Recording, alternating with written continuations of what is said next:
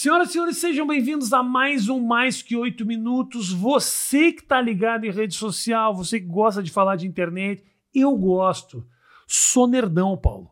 Gosto. Nerdão. Eu não consigo nem delegar essas coisas que eu gosto de fazer. Então, você que quer entender um pouco mais sobre esse universo, sobre o novo momento que a gente está falando, sobre 3D, sobre meta, né? que a gente está falando agora sobre uma realidade paralela, vou conversar com meu amigo Paulo Cuenca. É, Rafinha. Tudo bom, meu irmão? Bom demais. Obrigado pela tua visita, meu Valeu Paulo. por me chamar. Sou teu fã, gosto do que você faz. Eu também, eu te vejo desde que nem existia ainda oito minutos. É Era verdade. menos minutos ainda. Menos minutos. Já foi oito mesmo. Eu lembro. Aí tive que estender Você um tinha um pouco. trabalho, né? Ah, pra, pra pra encaixar ali. Marcava uma puta entrevista com o cara, ia até o inferno e gravava 15 pra virar 8. É. É. Era outro momento. Mas hoje em dia, olha como cresceu. Tem podcast de. Quatro, Quatro horas, é uma viagem. É muito compromisso, né? Com o podcast. Inclusive da audiência. Eu falo, caramba, a galera tá envolvida aqui. Eu não sei se as pessoas chegam a assistir às quatro horas. Não sei se as pessoas estão trabalhando, isso me preocupa um pouco também. Olha, se o seu funcionário tá de fonezinho, vai ver o que tá acontecendo ali. Porque eu não consigo. Você consegue fazer, Não tipo, dá, ver coisas, entender coisas. Música é uma, um background da criação. Mas a, a fala. Você tem que ficar ali, prestar atenção no que falam, É. né? Por isso que o corte dá tão certo, né? Os cortes dão certo muito, assim. Aqui, no meu, o meu especificamente, eu não, eu não puxo muito a polêmica. Eu venho aqui pra bater um papo, não tem nem pauta. A gente vai conversar, não sei nem o que eu vou te perguntar. É um pouco isso, assim. Talvez se eu tivesse um pouco mais isso. Vem cá, Paulo, é aquela vez que você saiu na mão com o Cocielo, sabe essas coisas? Aí você sabe que na hora. Meu, apanhei do Cocielo. E, aí E daí já tem aquela thumb que eu tô assim, ó. É isso. Eu vi uma hoje que era de um jogador de basquete americano, que ele tava assim, ó.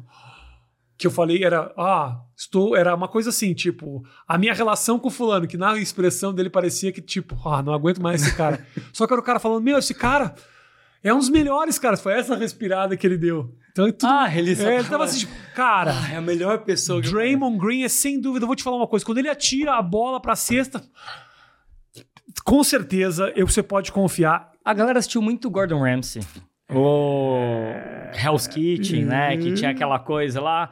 é, Você tá fazendo merda. Tum, tum, tum, tum, tum, tum, tum, tum. E aquelas caras e bocas, Uhum, né? uhum. Essas são as thumbs do YouTube. Mas eu me divirto. Você acha que ah, essa busca de atenção e essa, esse, ao mesmo tempo, essa oferecimento, tem muita gente produzindo conteúdo, tá fazendo o ambiente virtual ficar um pouco mais sensacionalista, assim, para gritar, para conseguir chamar olhos para o conteúdo? Cara, eu acho que sempre foi. Eu, não tenho uma visão muito apocalíptica, não, das coisas. Acho que tem mais gente fazendo, mas você pega entretenimento humano. Na, na Idade Média, no começo das cidades, a galera colocava gente com a cabeça decepada como exposição nas vitrines das galerias em Paris.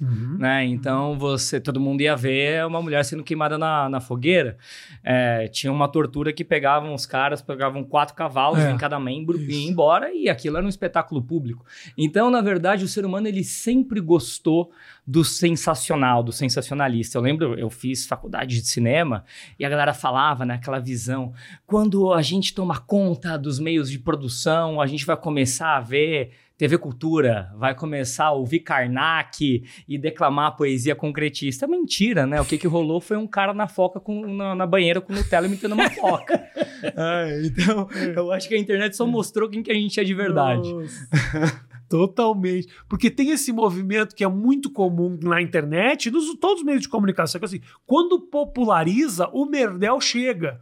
Mas na verdade não é que populariza, na verdade o povo chegou. Quer dizer, chegou na mão do povo, virou o que o povo quer. Exatamente. E, obviamente, os patrocinadores querem acesso a uma massa maior de pessoas, as redes querem mais atenção, mais olhos ali, e vira tudo banheiro do Gugu, na verdade. Mas, ao mesmo tempo, sobrevive o conteúdo que ele não é sensacionalista, só que a grande maluquice da galera é achar que um conteúdo não sensacionalista ou menos popular, ele vai ter o mesmo sucesso do, do que um conteúdo popular. É, é gente que pinta quadro do o Van Gogh achando que é Romero Brito, não é. É. Entende? Sim. Van Gogh na época que ninguém gostava dele, né? É o, o Van Gogh é um britão hoje em Ok, dia também, é, assim, popularesco. Já, né? já virou meio Romero Brito. Já né? virou, é. Mas aí- Desculpa, Van Gogh. Desculpa aí. Como é que faz para o produtor de conteúdo conviver nesse lugar aonde parece que o sucesso é número? E não necessariamente, né? Não, é longe de ser. O que, que é o É sucesso na, em rede social? Cara, o, o sucesso tem a ver com o objetivo de onde você quer chegar. Acho que o, o grande lance das pessoas é que elas ficam confusas porque o objetivo delas é todo mundo ser o Whindersson. Ela acha que ela vai entrar no lugar e vai ser fama, vai ser convidada para as coisas, Aham. vai ser ali uma subcelebridade indo para celebridade. E aí a pessoa ela não tem habilidade de comunicação popular, que é uma baita de uma habilidade, não consegue navegar em pautas quentes, é, tem medo de sofrer ataque, porque você tem que estar muito disposto à exposição, e dela se frustra. Só que, cara, você tem um e-commerce, você vende ali papelaria, e você consegue atingir ali 10 mil pessoas por mês e fazer ali 40, 50, 60 mil, e aquilo é um negócio que a cada mês você quer crescer ali 2, 3%, aquilo é sucesso. Então, o sucesso depende que, que você quer com a rede social. Eu acho que tem muita gente encantada achando que a rede social é, é uma porta para ser a dançarina do Faustão, sacou? E daí Uhum. as pessoas se frustram, porque daí não é para todo mundo mesmo. Comunicação de massa é muito difícil. Muita gente tira sarro de gente que faz comunicação de massa, mas você já trabalhou muito com comunicação de massa e é uma arte de roteiro, de capacidade de comunicação, Uhum. de saber como que o povo se comunica. Totalmente. E às vezes incompreensível. Sim. E às vezes algo que não dá para forçar também. Aquele que não se comunica com o povo, quando uma hora tenta, não fica genuíno. E eu vou te falar que eu já passei um pouco por isso, assim. A minha comunicação não é a mais popular do mundo. E eu já tive, obviamente, já passei por esse lugar. E é extremamente desconfortável querer se adaptar e querer ser alguém que você não é. Então eu imagino o dilema dessa turma toda tentando conquistar um público gigante, né? Porque realmente não é todo mundo que nasceu no Piauí e que teve uma família que o Whindersson teve e teve toda essa criação que ensina pra ele. Puta, as pessoas se identificam com esse tipo de piada, porque eu fiz piada pra essas pessoas durante a minha vida inteira, agora eu sei quem elas são, assim, né? Exata. Porque o, o que, o que a rede social fez, que é muito maluco, é uma conexão direta com a identificação. Né? Então é justamente o que você disse, a história do Whindersson eu não consigo emular, não Uhum. consigo fingir, não consigo ser. O jeito que eu falo, as palavras que eu uso, elas vão conectar muito menos. Então, mas espera aí, então não tem espaço para mim? Não tem espaço. Mas aí qual que é a minha turma? Quem, que- quem que quer me ouvir? Né? Sim, sim. Com quem que eu preciso falar? E, inclusive, daí também é uma coisa que é muito estranha, porque tem muita gente que defende algumas pautas, por exemplo, que acha que você tem, está falando com todo mundo. É um absurdo o que você falou. Não, eu tô falando com a minha turma. Aham. O que eu É. falei, eu tô falando com a minha turma. Mas Não é porque eu tô mandando um cartão postal que ele é aberto que é para você ler. Eu entendo, mas a quantidade de pessoas que tiveram ah, informações que saíram do grupo e foram destruídas é Ah. incontrolável. Mas tem uma galera meio burra, que nem o cara lá da mamãe falei. Exatamente. vou mandar um áudio aqui pra minha É, galera. então. Um áudio mesmo? Você Então. é da política da internet há quantos anos? Ok, não, entendo, entendo perfeitamente, mas ao mesmo tempo, não querendo passar pano pro negócio que é absurdo. O áudio é absurdo, mas não era pra turma toda ver. Não. Era pra 13 caras assistirem. Talvez caras que façam piadas assim, Muito piores. Muito pior. Muito piores. Talvez aí- ele seja o soft da turma. Talvez ele seja mole. E nesse dia ele falou: não, agora eu vou pegar pesado. E aí se fudeu. Ou se não é. É o cara que usa sapatênis e falou, hoje eu vou no punk rock. A minha teoria é que os caras vazaram esse áudio porque eles não aguentavam mais receber áudio do Mamãe Falei. Muito áudio. Sabe aquele, aquele, aquele cara do grupo que não, fa, não, não digita? Sempre manda áudio. Aí ele falou: meu, vamos foder esse cara, porque esse cara parar de mandar áudio pra ele começar a se proteger. Talvez um cirista incomodado até hoje com o pescotapa. Talvez isso. né? que... Talvez isso. Falou, ele vai pagar, vai ser mais do que um pescotapa. Exato. Pô, teve o caso daquela, daquela muito conhecida, daquela mulher que tava fazendo uma viagem pra África e aí ela, na saída do avião, ela tava fazendo um trabalho, botou algo no, no Twitter, assim, tinha 14 seguidores, escreveu assim, estou indo pra África, já, já- vou voltar com AIDS, neg- já é certeza que vou, sei lá, uma merda assim. Cara, ela entrou no avião. Quando ela desceu do avião, o mundo tinha caído nas costas Não, dela. Ela foi demitida, cancelada. É, cara, é impressionante a velocidade, como é um rastro de pólvora a parada. E, em geral, pro mal. É muito difícil você ver um negócio que viraliza muito bom. Olha que pessoal boa. É. 100 milhões de brasileiros viram. A É. gente, e daí que a gente, eu, eu volto a dizer que o sensacionalismo não é inventado pela internet. A gente gosta de sangue. Sim. O ser humano, ele é violento. É. né? A gente chegou até 2022, é, não foi abraçando a árvore nem as outras pessoas, foi dando território, decepando cabeça, falando esse lugar aqui é meu e colocando bandeira. É. Então o ser humano ele só fingiu ser mais civilizado, né? Sim. E a internet está mostrando na verdade quem que a gente é. E a gente tem o, o- por hábito reclamar. Então é, é muito nosso que algo que nos desagrada a gente quer ser ouvido. Então fica aquela impressão, por exemplo, você entra no UOL e tá todo mundo xingando o Tarcísio Meira. Você fala, mas o que, que o Tarcísio Meira fez? Não, porque quem gosta do Tarcísio Meira não vai se dar o trabalho de criar um cadastro no UOL pra elogiar, porra, Tarcísio, sei lá que merda, entendeu? A Glória Menezes. Não! Entendeu? Só quem se desagradou quer ter sua voz E é ouvida. muito específico. Eu lembro que teve um documentário do Chico Buarque, acho que ali 2010, 2011, que daí perguntam sobre hater. Ele Ah. fala, cara, eu entrei uma vez, aquele jeito dele, eu entrei uma vez num- numa matéria da UOL, e daí todo mundo me xingando, por que, que esse cara não morreu ainda? Não sei o que lá, esse cara é um, é um idiota. E daí ele começa a rachar o bico, ele Ai, ele fala, risada. o que que esse pessoal tá fazendo? O que, que eu O que que eu fiz? Ele falou, nunca mais É, entrei, nunca cara. mais vi comentário nenhum. Mas hoje a gente consegue entender um pouco melhor esse fenômeno. Quando começou, por exemplo, as merdas na minha carreira, ninguém sabia disso. Então ficava essa impressão. Hoje em dia, vocês, por exemplo, tem certas matérias que saem na internet que a gente já olha e fala: ah, é, é- ah, é isso mesmo. É isso. Você vai fazer matéria que o fulano deixou de seguir o fulano. Ou, ou, ou, sei lá, ah, tinha matérias no começo, lá no começo de 2010 ou 2011, por aí, que era assim: Fulano fala tal coisa e desagrada a internet. Hoje. Como a internet fosse uma coisa só. Exato. E hoje a gente sabe que qualquer coisa desagrada a internet. Isso já não é mais uma reportagem, entendeu? Tanto é que eu tenho uma, uma teoria, uma percepção, na verdade, que o cancelamento não tem a força que tinha mais. O quando você era cancelado, você era cancelado pela internet. Uhum, uhum. Só que o que acontece é que é, grupos de todas as áreas possíveis, posições políticas, etc., eles entenderam que eles têm voz na internet, não só um grupo. Então, hoje em dia é muito difícil, porque quem te cancela é quem pensa o contrário de você. Uhum. E daí sempre vai ter gente que vai falar, não, isso daqui eu tô de acordo. A não ser que o cancelamento seja algo muito unânime. É, eticamente, é um crime, alguma coisa Ah, que as sim. pessoas não realmente abominem. Mas eu vejo que não tem a força que tinha. Né? Você ainda tem uma força um pouco comercial de é, terminar contrato com algumas marcas, mas aí você pega que nem um cara como o Monark, que foi canceladíssimo, né? O último Uhum. cancelamento dele, foi Sim. acho que dos últimos muito fortes. Ele já foi pro Rumble, né? Uma plataforma que falou vem.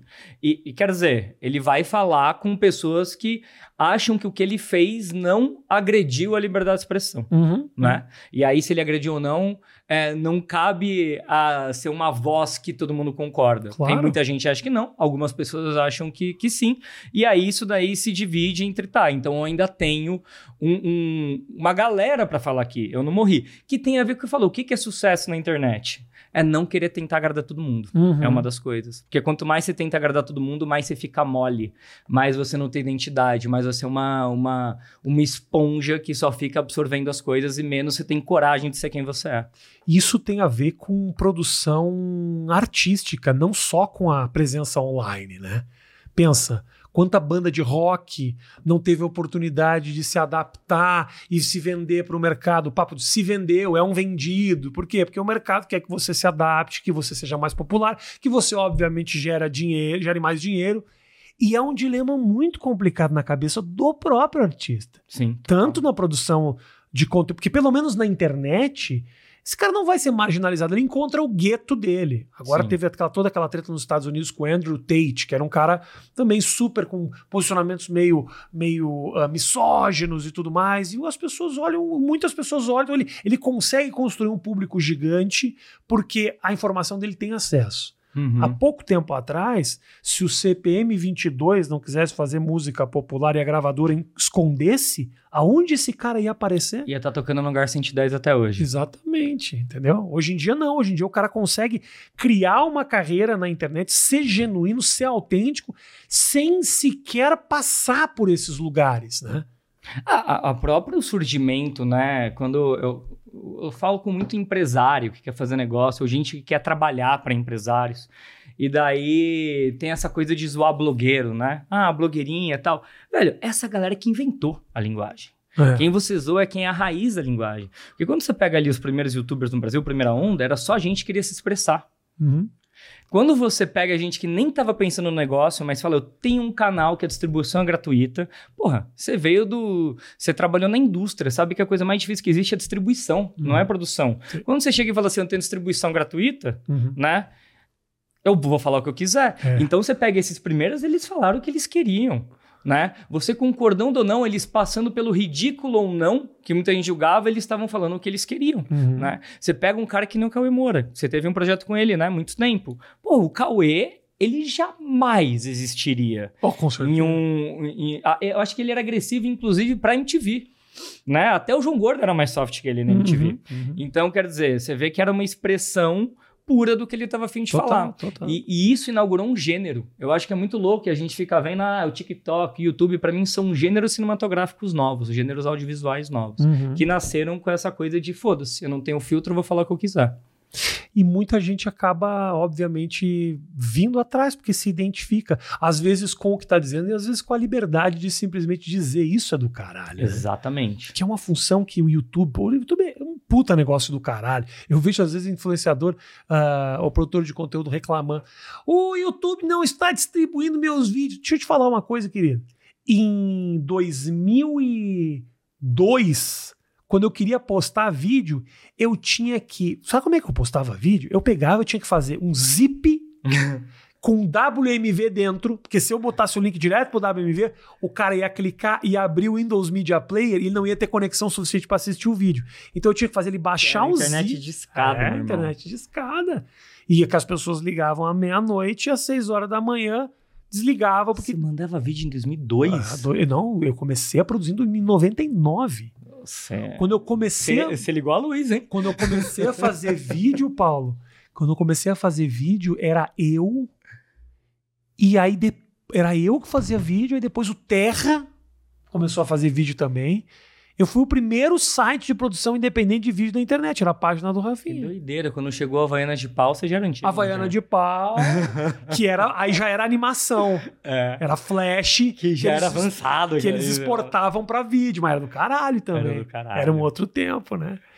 Você acha que hoje é mais difícil para alguém criar uma presença na internet do que antigamente? Porque existem mais possibilidades hoje, mas ao mesmo tempo o mercado é mais saturado, tem mais gente produzindo. É muito mais rápido você crescer, é muito mais difícil você se consolidar.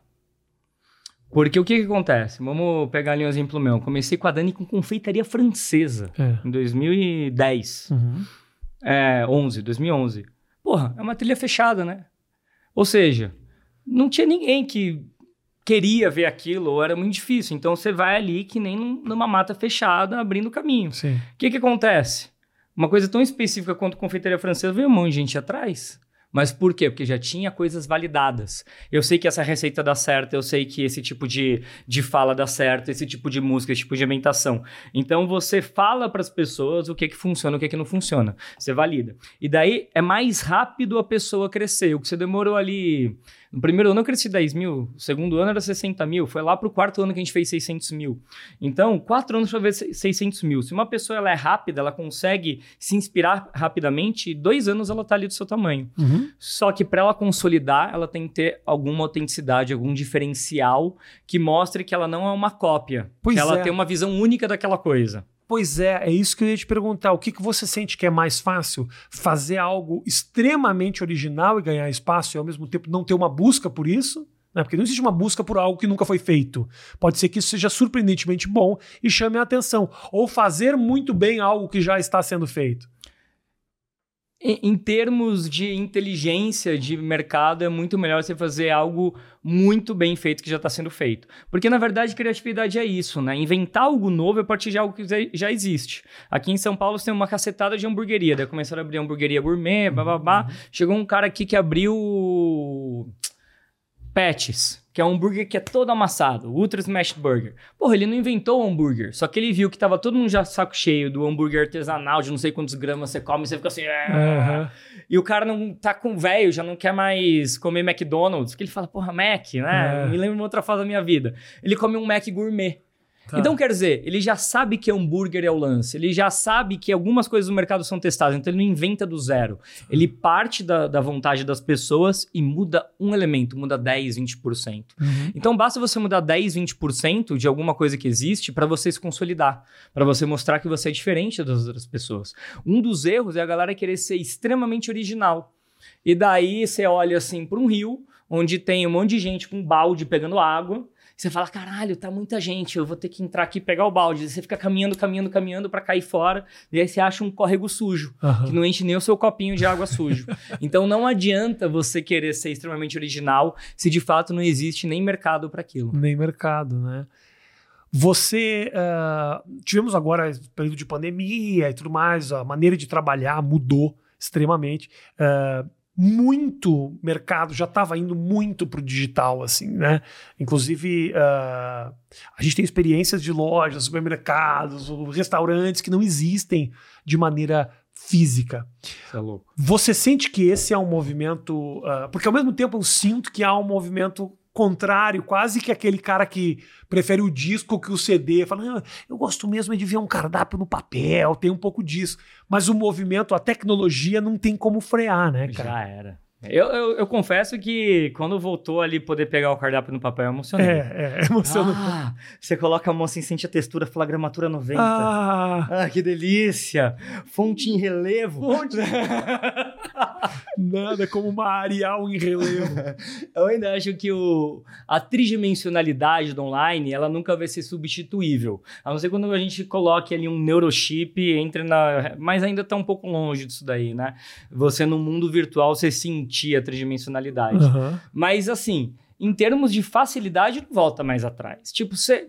Homem que é mais prático. Você comprou uma camisa, vestiu bem. Você usa meio uniforme, não usa? Uso. Sempre uso, a mesma roupa. mesma roupa. Você precisa voltar na loja, se você já hum, sabe o que você adoraria, quer, você já pede online. Adoraria nunca mais entrar na loja. E chega lá. Então, quer dizer, a facilidade é, da tecnologia, o que aconteceu na pandemia? A galera aprendeu a facilidade. O público que tinha medo, tinha receio, ah, não sei se eu faço, eles falaram, tá, é mais fácil. Então tem algumas coisas básicas da vida que nunca mais vão voltar. Eu sinto que o desafio, grande desafio dessa mudança tecnológica é você manter o trabalho, né? Você, como é que você faz para evoluir tecnologicamente, uh, facilitar e ao mesmo tempo não destruir a economia, porque as pessoas não têm praticamente daqui a pouco mais aonde trabalhar. Na real, o que muda é onde você trabalha. Quando você muda Mas a tecnologia. Você precisa de muito menos gente para gerenciar uma Amazon online que faz entrega do que 55 mil lojas da Amazon espalhadas pelo mundo, né, cara? Existe um. Ou não? Posso estar errado. Não, existe um desemprego estrutural, certo? Agora, é, supostamente, quando você muda, né? Quando a Amazon ela precisa de menos gente, como você tem mais compra de pessoas ali da Amazon e mais é, aquelas pessoas que são os empregados da Amazon, eles vão fazer gerar economia, abrir negócios locais, etc. Então, supostamente, você gira. Eh, a Amazon tem menos gente, só que daí você começa a girar mais prosperidade em outros bairros. Porque senão, se isso fosse verdade, da evolução da tecnologia, hum. a gente ia aumentar o desemprego ano a ano. E o que acontece é que de vez em quando aumenta, de vez em quando abaixa, uhum. de vez em uhum. quando depende uhum. dos ciclos da economia. Vai Seria uma constante da gente chegar no máximo de desemprego para sempre. Uhum. Uhum. É, ao mesmo tempo, você tinha um apagão dos desenvolvedores. Eu falo, eu preciso de não sei quantos desenvolvedores. Se eu não me engano, a China estava formando 200 mil desenvolvedores ano, saca? Então, você tem outras pessoas. Quem que está agora fazendo... Por exemplo, a gente tem 20 milhões de CNPJs no Brasil. Vamos colocar que 10 milhões de CNPJs de empresa, eles conseguem pagar um estrategista de conteúdo. Você teria 10 milhões de vagas para uma pessoa que gera conteúdo nas redes para conseguir captar mais clientes. Uhum. Então, o que muda, na verdade, é qual emprego que abriu. O que existe é o desemprego por você não entender quais são as novas ferramentas. Sim, sim. A própria universidade tem que se tem que pensar a respeito disso, né? Você tem ainda muito muita concentração em empregos que daqui a pouco realmente não existem mais. Só para para pensar que eu estava vendo uma, uma Ascensorista. assessorista, por exemplo, já era assessorista. Ainda tem, no shopping tem. Você fica é um trabalho muito difícil. Que você fala, vou no 4 e ela aperta no 4. E se não fosse ela, o que seria de mim? Eu não Aí sabia. a gente sendo É. bem cuidado, né? Mas eu tava vendo um documentário sobre o Uber, que tem uma história extremamente interessante a do Uber, porque uma das plataformas do Uber era realmente entrar em atrito com o trabalho formal do taxista, sabe? E isso criou uma série de, de, de problemas, porque era a política da plataforma era essa, tipo, não, eu vou facilitar e foda-se o taxista mesmo, caguei pra esse cara. Porra, e aí você fala, pô, que absurdo, que absurdo, é um absurdo. Porra, ontem pe- pesquisei no meu, no meu Uber pra vir pra casa, tava dando 32. Não apareceu porque era aeroporto, tava cheio, peguei um táxi, deu 64. Aí você fala, porra, como é que vai frear as oportunidades que a tecnologia. E olha a quantidade de, de, de facilidades que a gente tem, né, cara? Mas eu entendo. ah, ah, ah, eu entendo esses questionamentos que trazem as pessoas que falam, E são pô, válidos.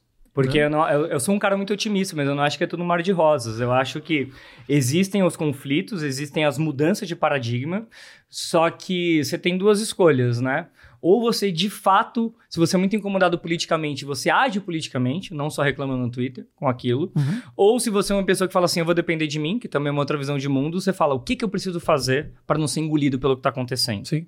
Eu ajo de maneira extremamente egoísta. Eu era completamente a favor de taxistas, mas ontem era metade do preço e eu falei, foda-se os taxistas. Eu vou pegar só Mas não é assim o ser humano? É o ser humano é assim. É isso, é a oferta, é. Por isso que tecnologia a gente não freia. Da mesma maneira, lembra aquela época, toda aquela treta que deu com Metallica com Napster? Puta, estamos acabando! Está acabando o mercado fonográfico, vocês estão destruindo o mercado fonográfico. Entraram com um processo gigantesco contra o Napster. Ganharam. Sabe o que aconteceu? Surgiram 74 Napsters no outro dia. Foi o Emule na sequência, né? É, Emílio E- Soul Sick, Casa A, E ninguém a gente segura. baixava os skins do Inamp, não sei o que lá, pra ouvir. Puta, eu lembro que tem. lembra. Dava pra deixar bonitão. O né? Inamp lembra. E daí é, é muito maluco, porque daí você pega do lado do empreendedorismo alguém que nem o Spotify e fala: calma aí, calma aí, vamos organizar essa parada. E daí o que você entende é que a, massa não quer piratear. Uhum. A massa quer acesso e conforto por um Isso. preço justo. Tem uma experiência muito interessante de um comediante chamado Louis C.K., que ele fez o quê? Ele lançou o show dele. Lançou. Na própria plataforma. no- ele, tá, ele tá fazendo tudo da plataforma dele. Eu comprei. Da plataforma dele. E. Mas o que eu achei mais do caralho é o seguinte: a tecnologia que ele desenvolveu para isso tá linda, maravilhoso. Mas ele te possibilita baixar o show dele. Por que, que as pessoas não postam o show dele? Sabe por que elas não postam? Porque ele pediu. Ele falou: já tô oferecendo a 5 dólares. Vamos fazer isso de um jeito legal. Eu tô. a- a- e aí, sabe o que aconteceu? Ele pediu para os sites de torrent não disponibilizarem. E os sites de torrent responderam. Por quê?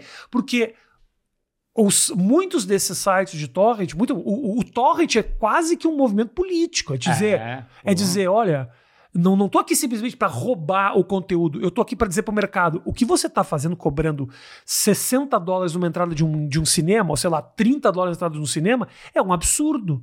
Então eu tô querendo facilitar o acesso das pessoas.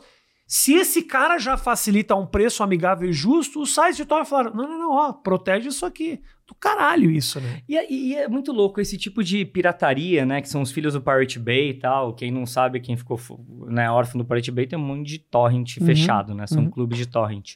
É, ele também tem a ver com o público que consome, dificilmente ele pagaria. Então, às vezes, você fica achando que você está perdendo dinheiro, na verdade, você está expandindo o seu alcance, porque Uhum. aquele público dificilmente pagaria. Então, existe uma ética, que nem você está falando ali dentro Né? Tanto é que você entra num, num clube de, de torrent, você tem que fazer mais upload do que download para você se manter lá. Uhum. É, então é, é, aquela internet ali do começo de compartilhamento de informação real. Eu lembro que teve um. Antes do Lucy Kay, o primeiro contato que eu tive com isso foi do Radiohead. Eu sou muito fã dos caras e faz uns 15 anos que eles tiraram qualquer acordo com o gravador e lançaram independente. E daí eles lançaram ali, e daí eles são muito espertos. É isso que eu gosto. Eles fizeram ali o site deles, que é assim, ó. Para você baixar MP3, você escolhe quanto você paga. Se você tá. quiser esse CDzinho aqui físico na sua casa, é 10 dólares. Essa versão especial que vem com jornal, LP, bababá, é 80 dólares. Uhum. Fãs idiotas que nem eu pagaram de 80 dólares. A grande massa que ele vendeu foi o do, o do MP3. Tá. Você pagava o quanto você quisesse. É, acho que a maior parte dos países, a média ficou ali em 7 dólares, o Brasil perto de 0 dólares. Esse é o problema. Esse é o grande problema. É muito bom. Mas, enfim. É Brasil, é, Brasil, Brasil, é, Brasilzão é foda. Brasilzão é foda.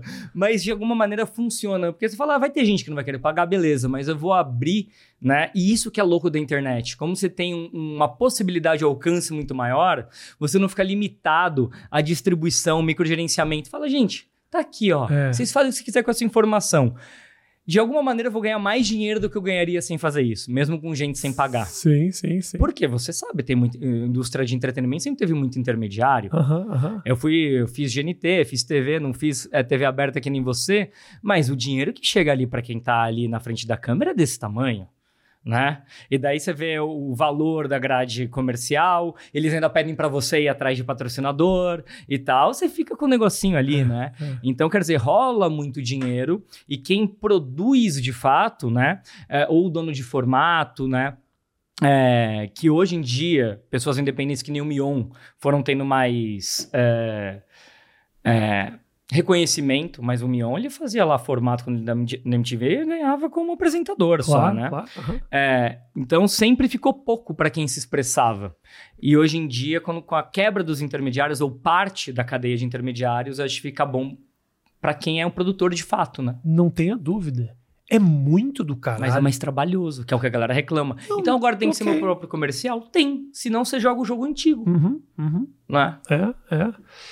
E é, é, todo mundo tem que se adaptar a esse novo momento. Primeiro é do caralho ver o conteúdo de rede social sendo levado a sério, assim. É um negócio muito legal. Porque antigamente o conteúdo sério, o conteúdo que eu digo sério, assim, bem produzido, ou um conteúdo legal, criativo, a internet não era o ambiente no começo. Ali era onde você escoava o, os gritos, os, os gatos, é. cachorro, os videoclipes que eu inventava, aquelas merdas. E aí você ia produzir conteúdo de qualidade fora dali. E, e, agora não, agora você vê produções maravilhosas, podcasts extremamente bem produzidos, celebridades de altíssimo nível produzindo conteúdo realmente muito caro. Porra, o, o, o como é o nome do menino lá da. O Mr. Big. Mr. Beast. O Mr. Beast. O Mr. Beast fez um vídeo lá que era uma paródia da Netflix. Ah, dos jogos lá, do, do filme coreano. Um investimento de 5 é milhões de dólares ali, é. em um vídeo. Ele reproduziu algo que a Netflix tinha gastado, obviamente, mas não, a soma de dinheiro que a Netflix gastou para fazer nem, nem. Mas só você imaginar que o cara, em um vídeo, investiu 5 milhões de dólares. É um negócio do caralho, cara. E aí todo mundo tem que se adaptar a esse novo mundo. E aí os intermediários realmente vão caindo. E é difícil. Por exemplo, essa bomba caiu em Hollywood, assim, de um jeito desesperador, né, cara? Porque Hollywood é. O cara tem manager, agente, publicista, advogado, às vezes stylist. O cara tem todo mundo que trabalha ao redor. Essa é, é um entourage. Essa entourage, ela vai minguando. E aí os caras vão tentando arrancar dinheiro de onde eles podem. Isso aconteceu com a indústria fonográfica, quando os caras começaram a produzir suas próprias músicas, os caras falaram, agora vamos arrancar dinheiro de hoje. Vamos do show. Aí vamos do show. Vamos transformar essa figura numa figura mais do que simplesmente um vendedor de disco. E vamos arrancar dinheiro de tudo que é canto desse cara. Só que hoje em dia você vê experiências de caras que nasceram no ambiente virtual, tem um puta público, vendem ingresso e não passaram na mão de absolutamente ninguém. Isso é do caralho, irmão. Mas eu ainda acho que as coisas vão coexistir, porque daí Hollywood migrou muito pra série. série e grandes filmes de super-herói. Não tem nem como. Você fala como que faz esse negócio aí mesmo. Mas será que não é, será que não é um tempo para até fazer? Porque, por Ah, exemplo, eu tem, sei. tem produções para Disney Plus, o cara tá fazendo série para Disney, ah, She-Hulk. É um É. negócio produzido. Mas é que daí tem uma coisa que é limitação tecnológica, que é assim, a gente tá filmando aqui. Se eu quero ter um, um desfoque no seu nariz, eu preciso de um foquista. É, do meu nariz não lenha. necessariamente. meu nariz automático já desfoca. meu nariz já desfoca. Mas, tipo, essa, essa, É. esse detalhe, essa a, a luz que vai vir daqui não pode mudar porque é um HMI que tá vindo e tal, essa coisa. É, o, o, o que eu acho que acontece é você premiar a ultra sofisticação, né?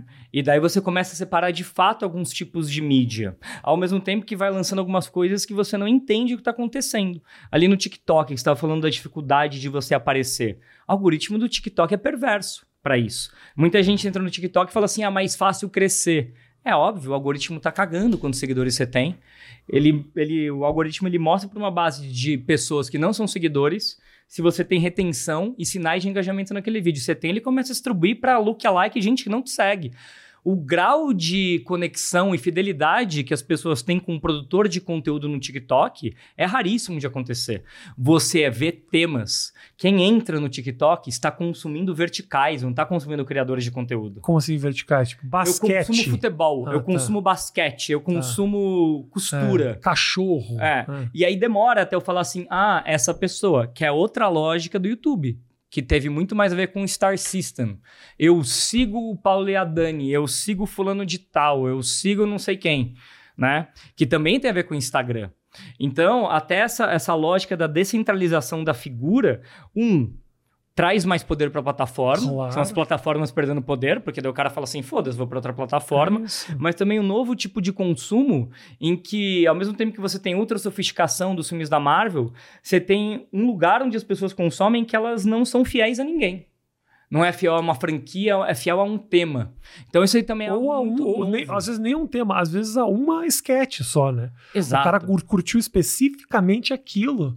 Cara, puta, eu gostei pra caralho desse cara, mas não faço a menor ideia de quem ele, quem ele é. É isso. Exatamente. Você, você se apaixona pelo time e não pelo jogador. Aí fica a, a rede cresce. Quando você fala de TikTok, se você parar na sua cabeça agora e pensar que tipo de produção e quem são aqueles do TikTok que você gosta, você gosta muito mais.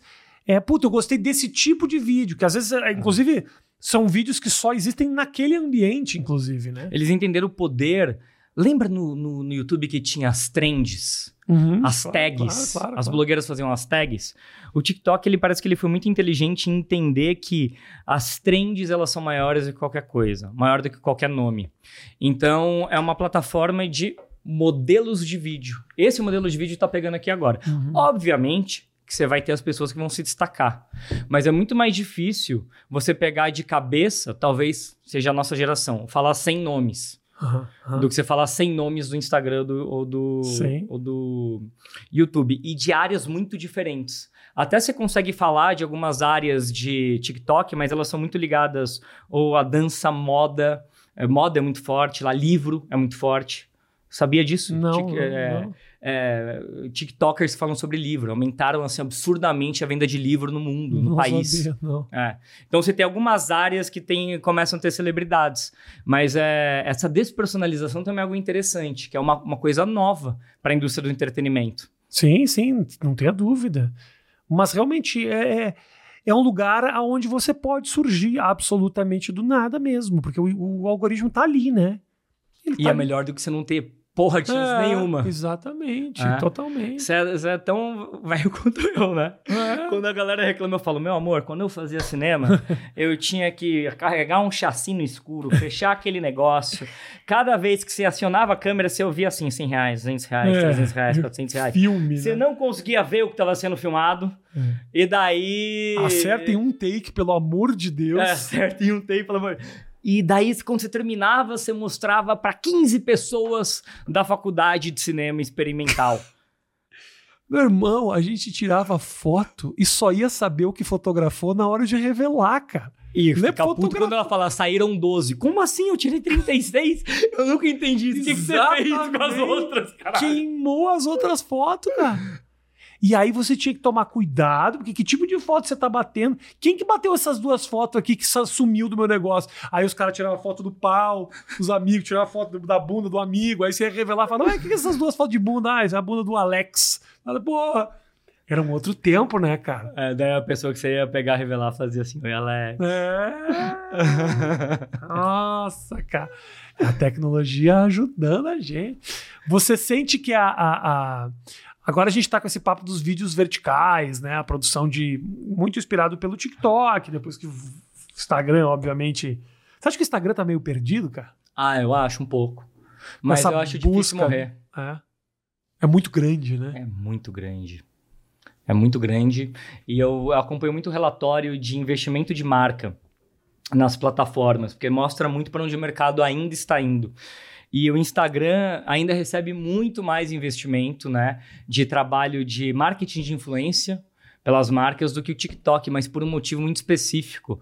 O TikTok ainda é uma plataforma de topo de funil, não uma plataforma de conversão, que eu chego e estou acostumado a tomar uma ação, que eu vejo e falo assim, cara, sei lá, eu curto tênis. Uhum. Eu vejo no Instagram um tênis, vejo que vai lançar, eu vou na bio dos caras lá e clico pra comprar. O TikTok, ele ainda tá uma coisa de você, em inglês eles chamam de binge watch, né? Uhum. Que é você Pipoca, né? Pipoca. você vai botando, cara, vai botando cê- pra boca. É, um assim. snackzinho, você tá comendo ali um snack. Você tá ficando, você não quer namorar. Uhum, né? é. Então, pode ser que mude. Eu ainda não vi mudar. Tem muita promessa. Eu acompanho o TikTok desde que era Musical.ly. É, que daí mudou o nome e tal. E ain- mudou o- o- a, a idade. A galera tá envelhecendo, obviamente. É sempre assim que acontece. Tanto é que em algum momento vai vir outra plataforma para pegar a criança, que vai crescendo e tal Sim. mas ainda não está provado como uma, uma plataforma de conversão, mas cada vez mais uma plataforma de consideração. Tanto é que tem aumentado o investimento de, de marca lá. E não é à toa, as marcas do ano passado que mais investiram, é, Shopee, se eu não me engano, é, Netflix, são muito marcas do universo pop baratas, ligado a pessoas mais jovens, né? Quando você pega as outras plataformas, são outro tipo de marca que geram mais Ve- dinheiro com galera mais velha. Perfeito. O YouTube entrou nessa um pouco, né? Coisa dos shorts e. E há uma crítica muito grande dos produtores de conteúdo a respeito disso, porque o, o YouTube ainda, foi, ainda era o lugar salvo com os vídeos na horizontal, que é uma plataforma que você entra e ninguém tá vomitando conteúdo na tua cara, você vai atrás Ah. daquilo que te interessa, muito guiado pela feed, que aliás eu acho maravilhoso. No começo eu fui super crítico a essa o algoritmo, do o YouTube, algoritmo por- caras é porque inicialmente a gente recebia o quê? As suas inscrições. E, quem, e caras como eu, que tinham canais grandes, perdemos muito com essa coisa do feed oferecendo conteúdo. Foi um baque. Mas ao mesmo tempo, porra, cara, eu entro no YouTube, eu, eu entro agora e eu vou te falar que dos três primeiros vídeos que ele tá me oferecendo, pelo menos dois eu quero ver. É. Isso aí, ele, ele Nem realmente. importa mais quem você é inscrito no YouTube, né? Exatamente. Eu lembro em 2018, um cara do, do YouTube, como a gente era top creator, a gente tinha acesso a uma galera que eles. É, eu sou um engenheiro, eu sou de produto do YouTube, pergunta o que você quer. Tá. E ele explicou pra gente ali numa dos eventos que é, o que funcionava agora chamava Virtual Subscriber. Acabou inscrito. Então, se uma pessoa ela deixa de entrar em contato com o seu conteúdo no YouTube é, menos de duas vezes em 28 dias, ela não recebe mais recomendação. E aí tem um negócio que é meio perverso, que não é só do YouTube, que é de todas as plataformas. O problema do novo criador de conteúdo é que o tempo todo você tem que ter sinais da sua audiência. O tempo todo você tem que receber palma. E você sabe que produzir conteúdo e receber palma o tempo todo é foda. Você tem fases.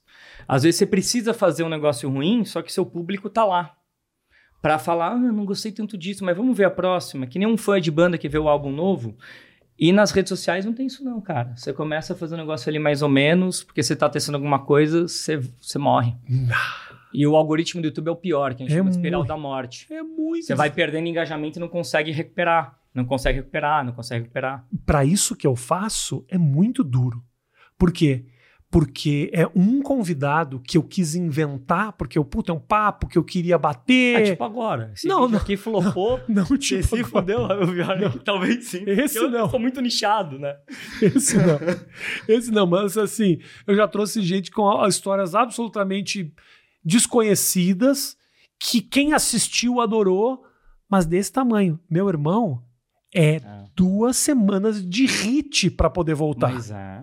Chama recalibrar o algoritmo isso. Quando cai, só que daí isso é jeito de crescer. Eu lembro no YouTube, quando todo mundo caía, porque também tem umas quedas gerais de algoritmo, né? Quando todo mundo caía, eu olhava pra Dani e falava, bora recalibrar o algoritmo, bora. Daí fazia bolo unicórnio, não sei o que lá de leitinho com Nutella, era tipo 10, um atrás do outro. Pá, pá, pá, pá. Daí, pum, daí ficava muito longe dos outros. Tá. É, então também tem essas coisas quando você começa... Quando você vê lá o 10 de 10, dá uma tristeza. Nossa, todos. 10 de 10, 10 de 10. Não, É o próximo que vem é 10 de 10, 10 de 10. Eu falo, Caralho, eu tô numa onda assim ultimamente. Falei, pô. E daí tem essa dificuldade de entender que o algoritmo é a carta que colocam na mesa. Só que cansa, meu irmão. Principalmente YouTube. Tem uma hora que você fala, não dá. Você quer tirar férias. É, Sacou? E você quer fazer umas coisas que você tá afim de trocar ideia com o pessoal que você quer mesmo e Isso. acabou. isso. Entende? E daí, isso eu acho que é a maior dificuldade que existe de produção de conteúdo hoje em dia. E eu nunca vi, eu já fui em todas as reuniões de galera de Instagram, TikTok, YouTube, onde mais a galera fica com probleminha na cabeça é YouTube. Burnout, é, depressão. é, Por causa do algoritmo, por O causa da algoritmo. crueldade do algoritmo. Ele é muito mais cruel que os outros. De, te, Eu te sinto isso mesmo, porque assim, eu posso ficar duas semanas sem postar no Instagram, que quando eu posto depois, a galera vem. É como se ele resetasse. Ele fala, tá, vai lá, zerei, vai, solta. Aqui é um programa. Teve um dia que eu postei um, cara, que me afundou um mês inteiro. Um mês inteiro de, de produção, assim. Me afundou. Ah, entre aspas, né? Tô te falando de acesso. vai pra aquela média baixa ali. E tô te falando de acesso, porque também assim tem um patrocínio, o que eu tô produzindo a galera gosta, quer dizer, não, não, não, não, não destrói o projeto, mas se você fica nessa noia ali, cara, porra, é um negócio realmente muito desgastante. Agora, o YouTube diz que o Shorts não afeta o algoritmo, né? Sim. É, eu, eu gosto muito dos executivos do YouTube, só que eu sempre dou um pé atrás pro que os executivos das plataformas falam, porque eles falam o que o mercado quer ouvir. Não necessariamente o que acontece, né? Se a gente via ali trabalhando dentro de todas as plataformas, junta 20, 30 criadores, que a gente sabe que em 5 minutos quantos views vai dar em um mês. Uhum. Aí você começa a fazer conta. Aí O cara fala, não, hoje o algoritmo tá ruim. Fala, tá, porque todos os 30 canais aqui caiu 15%, 20%. Isso aqui não é conteúdo nosso, são, foram vocês que fizeram alguma coisa. Sim. Então É, eles quando é dizem- todo mundo, não sou eu, né? É, quando é todo mundo, não sou eu. Então, eles dizem que o Shorts não afeta. Ao mesmo tempo, você tem o YouTube pós-pandemia como uma plataforma que, das que mais cresceram em números é, absolutos e a que mais tem watch time, cara. Ainda hoje, a média de, de, de view, né, de minutos é acima de 10 minutos, meu irmão. O YouTube. É então, ela se transformou para mim, o que, que o YouTube se transformou? É, na televisão da internet. É o mainstream, né? É o padrão da coisa. E eles fazerem shorts é que eles não querem perder o dinheiro, é uma briga por dinheiro do mercado publicitário. Ah, aqui pode ser que eu perca 5% de market share. Sim. Coloca ali a parada. É uma briga de dólar publicitário. Sim. Você sente que essa coisa do, do, do metaverso realmente vai crescer, cara? Ah, eu acho uma alucinação por enquanto. É meio loucura. Você né? já enfiou o negócio na cabeça? Nunca, não. Você lembra de. Você já fez, já fez, já fez? Já jogou Sega Saturn? Já, já. Sega Saturn, meu irmão. Vai ter uma experiência na loja, no Carrefour? Não vai. Não vai. Os caras estão vendo pornô em 3D assim e tal, com as minas, daí o cara vai comprar um sneaker todo quadrado. Não vai acontecer. Não tem como, né? Tem que ser muito real pra valer a pena, né, cara? tá caminhando, mas é que tá longe. Tá caminhando. Mas a gente tá falando aí de 10, 15 anos, né? Se for muito rápido, uns 5 anos. É que pra onde iria o Facebook, para onde iria o Zuckerberg se não para um lugar como esse, cara? Porque na vida real o mercado tá dominado. Eles não têm mais como crescer. Não, principalmente o menino dos olhos de ouro dele, que era o Facebook, que se fudeu, né? O Instagram acho que ainda vai brigar ali uns bons anos. O negócio O dele WhatsApp, WhatsApp. também, só que o grande, o grande, o- né, a grande marca que é o Facebook tá perdendo, né, é, usuário o tempo todo. Ele é envolvido numa cacetada de polêmica e quem estava acompanhando mais de perto o papo de meta, né, que Uhum. tinha gente chamando de mixed, mixed, mixed reality, que é realidade misturada, realidade aumentada. VR é uma das coisas. O Facebook nunca teve na frente desse jogo. Foi para mim, opinião, né? Posso estar falando a maior merda do mundo. Ah. Jogada de marketing para ele aparecer na mídia e sequestrar uma narrativa que nem era dele, era de outras empresas. Tá. Meta, meta, caralho, vocês não estão na frente de nada, de fato. Né? Botou quatro bonequinhos que acha que tá mandando no jogo, cara.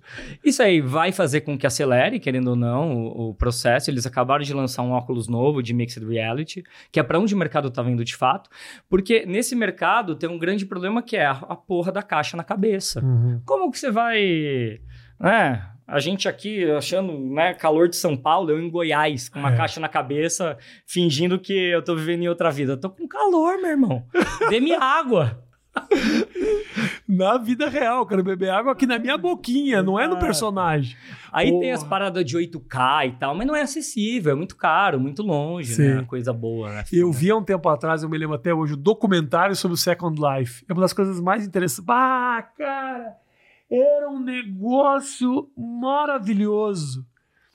Tinham pessoas que tinham business reais ali dentro. O cara vivia ali dentro. Uma- eu contou a história uma mulher que era, numa- era dona de uma loja de roupa, ela vendia ela criava os modelos de roupa e ela vendia. E a vida dela era essa. A vida dela era essa, ela passava o dia inteiro daquele. Uma puta numa gostosa com os peitão, se encontrava pessoalmente a mulher sentada no- no- no- na, na cadeirinha dela na vida real. Era um ser humano completamente diferente. Bom, até que um dia hackearam a loja dela, roubaram todas as roupas, estragou com o business dela na vida real, fudeu financeiramente a vida da família da mulher. Entendeu? Cara, eu acho uma loucura. É, isso uma loucura. Tinha uma pessoa que tinha um relacionamento também lá dentro, que depois foi se. Isso Mas você sabe que isso tá rolando, né? Essa parte do meta, se a gente quiser chamar todas essas experiências imersivas em outros universos de meta, né? Usar essa licença poética, tá acontecendo em game. Grand Theft Auto, GTA. GTA tá rolando a mesma coisa que o Second Life, meu irmão. Tipo, se eu tenho um avatar ali que eu cochicho no seu ouvido, o cara que tá ali não, não ouve. Tem o, o socorrista, que o trampo dele é ficar ali esperando a ambulância chegar. Quando chega, ele ajuda a pegar. E o trampo dele é ser socorrista no Second Life. Entende? Então, essas coisas estão rolando. Então, se vem de algum lugar. cochicho pra você e o cara que tá de Não perto não ouve. ouve. Meu som chega só em você. Exato. Então, você assume uma persona mesmo que você usa a voz e etc. Você tem uma profissão. Tá muito evoluído. Para mim, meta e, e tudo que tem acontecido ultimamente, tipo NFT, né, Web3, nasce antes em game. Tá. É a galera que eh, tá na vanguarda disso daí, porque eles já fazem o role-playing, né? Eles já fingem ser outra pessoa. Sim. Quem é muito viciado nisso, né, em jogo, você entra né, na pele de outra pessoa, mesmo se você estiver jogando Mortal Kombat. Uhum. Então, esses jogos em primeira pessoa e de time, eles têm aprofundado isso, e a revolução vai vir daí, vai começar no, no game, e já começou, na real, né? Paulo, eu vi que você tem, tá lançando um curso hoje, quando a gente tá gravando, é, É. isso? Exato. Como é que é o esquema teu? Você tem um sistema de venda de curso é de quê? Da galera manjar de administrar seu próprio negócio na internet, vendas. Comecei assim. Tá. É, quando eu era muito conhecido como uma pessoa no mercado de influenciador que eu ganhava muito mais que os outros sendo muito menor. Porque eu tinha um comercial muito forte. Né? E eu entendi o poder de nicho. Eu ia para esses eventos de YouTube, a galera tinha 10 milhões, 20, eu ia dentro tinha 2 milhões e. Ali, mas por quê? Porque Pô, eu mas sou 2 nicho. milhões é coisa pra caralho. Mas também. comparado com Sim, isso daí, é sim. tipo, como que você chega em confeitaria francesa e viagem com 2 milhões em 2018, Sim. né? Puta merda. Então era, Claro, era, claro. era muito, muito específico. E aí eu comecei a falar pra galera que me pedia, tal, tal, tal, tal, tal, tal. Quando isso aconteceu, eu falei, ah, eu vou... cansei de tomar café, eu vou cobrar. Lancei uma mentoria. Nenhum amigo meu, criador de conteúdo, que hoje chamam de influenciador, a gente não chamava, pagou. Veio um monte de industrial, gente de pequeno negócio, não sei o que lá. Uma cacetada de gente pagou mentoria. Fiz uma, fiz duas, depois fiz imersão e parei. Não era meu interesse. Quando veio a pandemia, eu comecei como lojista, cara, quando eu tinha 19 anos. Eu sei o que é contar estoque, ficar no caixa, se fuder com logística, capital, giro de caixa, ouvir desaforo de cliente, e eu sei quanto que custa ter uma loja em shopping. Quando começou a pandemia, eu vi uma cacetada de gente, mano, quebrando. É, e assim, é, quando falam assim ao empresário, né? É isso que eu às vezes fico puto com a internet, é o grande capitalista. Mano, é o maluco que tá pagando conta. É, é. Entendeu? Que tem um filho, uma filha que vai se fuder se você não colocar. Não é porque ele, não é porque ele tem um loginho legal e uma página bacana que ele tá conquistou o planeta. É a grande maioria, é. né? E aí eu falei, velho, eu vou deixar o negócio mais fácil, Sim. vou empacotar isso daí. E comecei a fazer, era o superpoder, que daí era para empresário mesmo saber, né? Como fazia. O que, que rolou, cara? Rolou o que a gente estava conversando aqui um pouco antes. empresário começa a dar certo, daí aumenta a demanda, aumenta o trabalho, ele não consegue mais produzir conteúdo. Gente que entende ali, mas não tem ali a facilidade, ou realmente dói muito para produzir conteúdo. E empresa já estabelecida que não está ganhando mais porque não sabe fazer conteúdo. Tá. Né? E o ser humano ele sempre se comunicou através de história, pô. Uhum. A Bíblia tá até aí, que é uma história que passa uma mensagem. E aí eu mudei, cara. Por isso que é, um, é uma formação nova. O que eu tô, o que eu entendi, a gente estava falando sobre desemprego, né? É qual que é o profissional que falta? É um estrategista de conteúdo que é o cara que ele sabe linkar, entender o que, que o seu negócio quer, linkar com que rede social que o seu público está, LinkedIn, é Twitter, é YouTube. Como que eu faço uma estratégia para otimizar essas três redes? Tipo, por como que eu, eu, poderia só fazer esse podcast e distribuir em cinco redes diferentes, não necessariamente com corte, mas daí eu chamo um jornalista e daí eu anoto tudo que você falou e refaço esses posts de uma outra maneira, não só em corte. Então, quer dizer, como que eu trabalho de fato, de uma maneira profissional, rede social, né, conteúdo, que é o que eu sempre fiz, né, desde 2011, né, com Caralho. muita seriedade para gerar negócios. Então, eu fiz uma formação para esse novo profissional, que precisa desde o industrial, pica das galáxias, que precisa, enfim, gerenciar uma cacetada de rede, até uma pessoa que tem uma um esmalteria de bairro, cara. Como que eu consigo mais cliente? Usa rede social. Caralho. Meu irmão, obrigado, viu, velho? Obrigadão. Obrigado pela audiência de todos vocês. Segue o Paulo no Instagram. Vou dar o Instagram do Paulo, beleza? Vai lá. E quem for meu aqui, ó, ah. chegou aqui da galera da Colmeia, uhum. segue o Rafinha. É isso aí. Grande beijo a todos vocês. Obrigado pela atenção. Espero que você tenha curtido do papo. Segue a gente aqui também no canal, se inscreve, sabe que todo episódio novo você tem que assistir um pouquinho, porque senão, como disse o Paulo, o algoritmo fode nós. Beijo grande, valeu!